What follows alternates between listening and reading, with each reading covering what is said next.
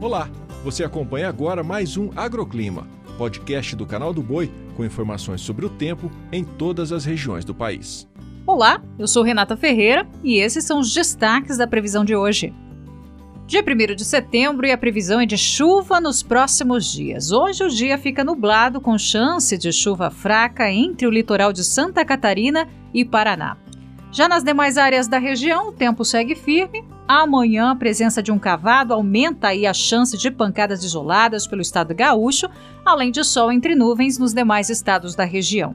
No sudeste brasileiro, o dia também será de céu encoberto, com chance de pancadas isoladas apenas no extremo sul do estado paulista. No estado do Rio de Janeiro e grande parte de Minas Gerais, tem previsão de pancadas com risco de trovoadas, mas a chuva mais volumosa da região chega mesmo ao litoral do Espírito Santo. Na região centro-oeste do país, o sol predomina na maior parte dos estados e tem chance para chuva fraca e isolada apenas no norte de Mato Grosso e Goiás, além do Distrito Federal. Em Brasília, a chuva retornou nesta semana após mais de 70 dias de estiagem.